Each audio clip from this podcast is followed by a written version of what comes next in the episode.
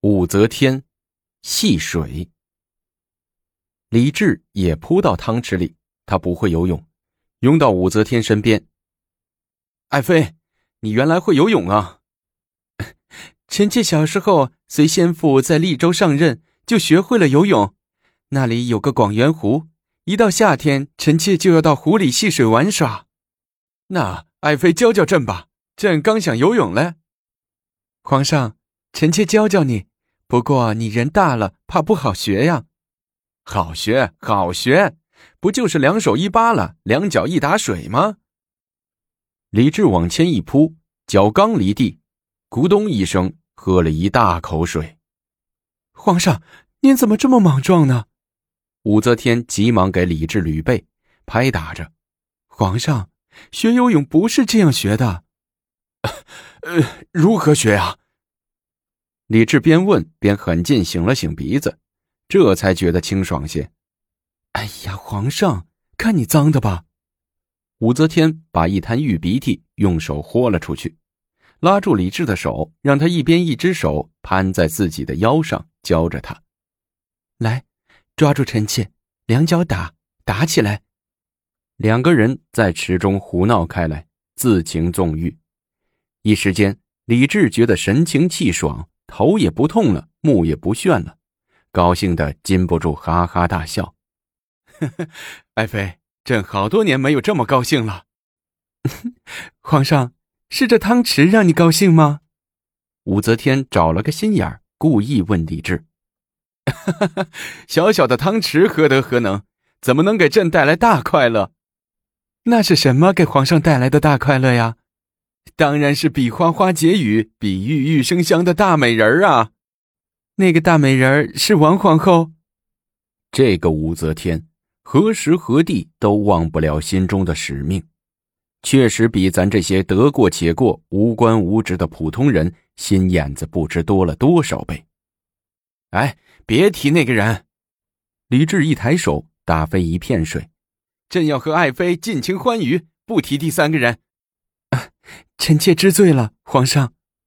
武则天说着，打开双臂，亮一个纵情的姿势，白花花的耀人眼，口内还叫着：“ 来尽情的销售您的美人吧，我的皇上。”李治心花怒放，春心灼灼，紧紧贴上了武则天。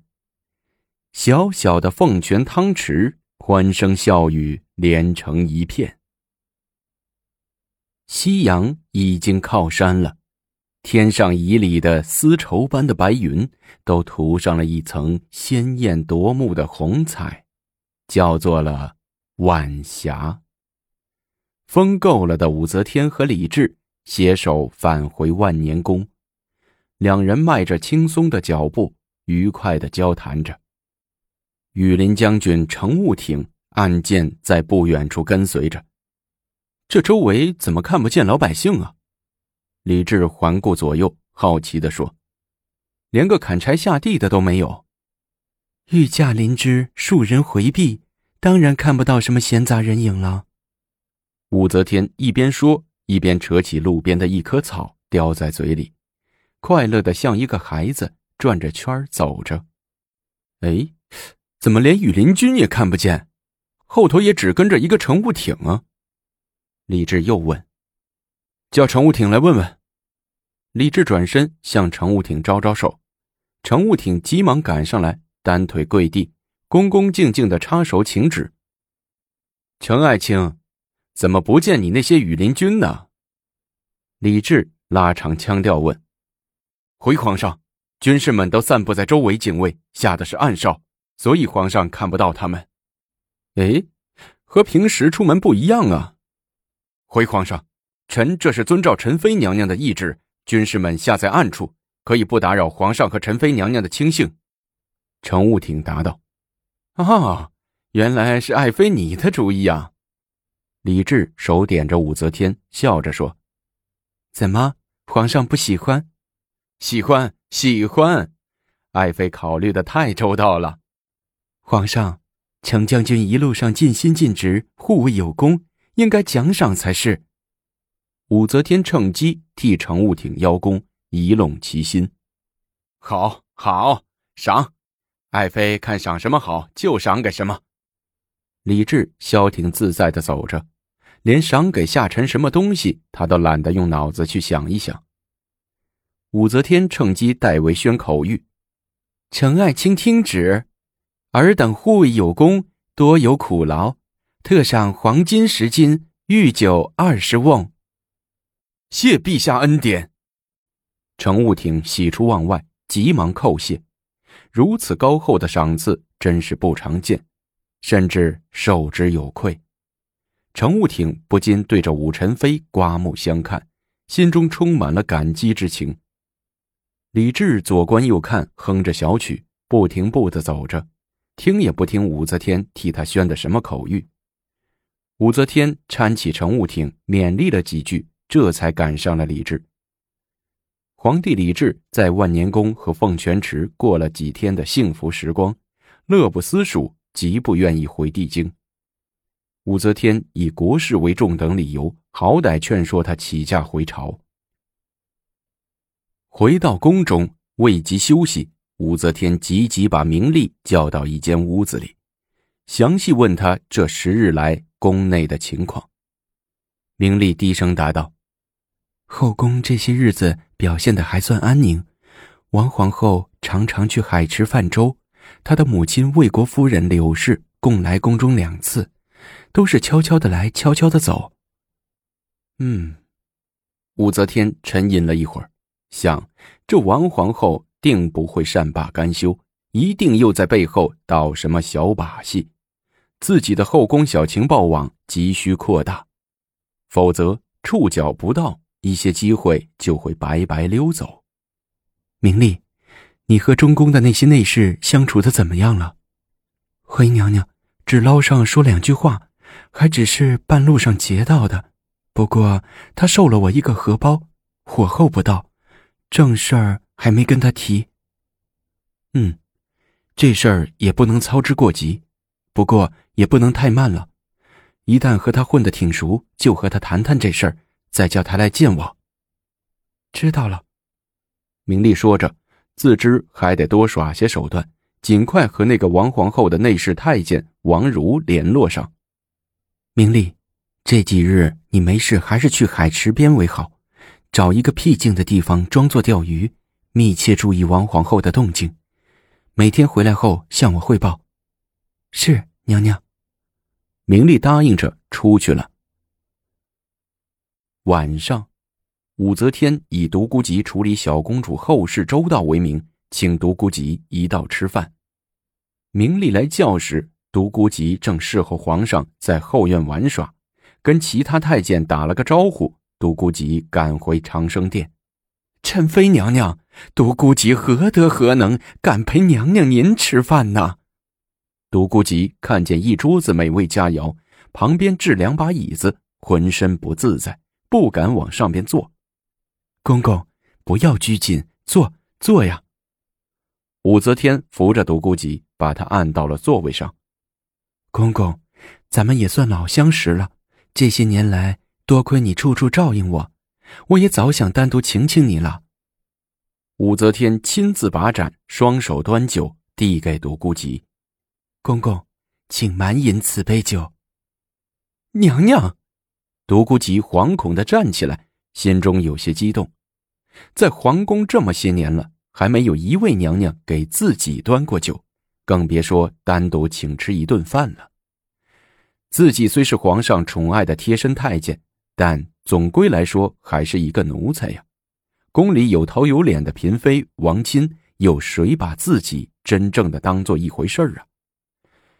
独孤及长吸一口气，定了定神。一口把杯中的酒喝干，哈着气，心中自是感慨万千。来吃菜。武则天捋捋袖子，展开筷子，又亲自往独孤及面前的碗里夹了几下好菜。公公，皇上在后院干啥呢？武则天明明知道的事儿，却故意又问独孤及：“哎，回娘娘，皇上在后院弄几只狗撵着玩。”皇上日理万机，抽空玩玩也是应该的。哎，是是啊，皇上这几日连着处理正事儿，确实有些劳累了，老奴看了也心疼的不得了，所以劝皇上到后院玩玩狗，散散心。是啊，武则天似乎感慨万千。你我两人作为皇上最亲近的人，理应多替皇上担当些才是。你比如小公主被害那件事，公公处理的就很不错。娘娘过奖了。一切都是老奴应该做的。哎，公公，武则天转而问：“你觉得王皇后这人怎么样啊？”奴才不敢擅以公为事。独孤及打了个遮呼，心想：这么多年来，咱一直不倒，受皇上的偏爱，就是因为两脚不插是非地，凡事取中间派。对王皇后这么大的事儿，咱知道不知道？真话和假话一概不说。武则天看出了独孤及的心思，她双眼紧盯着独孤及，仿佛要直插他的心窝。她直截了当的说：“以本宫看，这王皇后是秋后的蚂蚱，蹦跶不了几天了，顶多一年，少则半载。”就要离开中宫之位，你说呢？这，独孤及不去看武则天的脸，他听出这话里有恶狠狠的劲头，能在一个公公面前张口把这样的话说出来，肯定是经过深思熟虑的。独孤及觉得这武宸妃简直是在力逼他表态。这几年来的事情也表明。武宸妃所言非虚，早早晚晚，这皇后的位子要叫武宸妃夺了去。晚表态不如早表态，量也错不到哪里去。于是说：“陈妃娘娘，诚如您所说，这王皇后所作所为已不符合她一个皇后的身份。公公，皇上有心废掉王皇后，这事儿你知道不？”武则天步步紧逼，这些话也都是他早已考虑好的。他觉得，想要收编这个独孤及，小恩小惠办不到，拐弯抹角办不到，只有和他把话当面挑明了，他才能服气，才肯干。呃，这事儿，独孤及摇摇头，皇上没跟奴才说。你能感觉出来不？呃，感觉，呃，能感觉出来。在武则天当面鼓对面锣的逼问下，独孤及不敢再绕什么弯了，只能实话实说。我想让公公办一件事儿，公公能办好不？武则天觉得火候到了，所以亮出了自己的底牌。娘娘但吩咐无妨，老奴一定尽力办到。独孤及心里嘀嘀咕咕的，这到底想干啥呀？话到这地步了，反正肯定让咱干的不是好事儿，是不干也不行的事儿。想派你去中书令柳氏那儿传个信，就说皇上想给他换个位置，让他主动上表，请求解除政事。这事儿你能办到吗？呃，这也是皇上的意思。独孤急问：“皇上那儿你就不用管了，你只要把这件事做好就行了。”独孤及沉吟着：“老奴啥时候去？后天去。这期间对谁都不要说这个意思。”娘娘，独孤及扑通一下跪在地上，手抓住武则天的裙袂：“这事儿娘娘可都办牢稳了，否则一旦出事儿。”老奴可担待不了啊！武则天笑着说：“ 我办的事儿什么时候失手过？”独孤及爬起来，酒也不想喝了，饭也不想吃了，呆呆的坐着。怎么了，公公？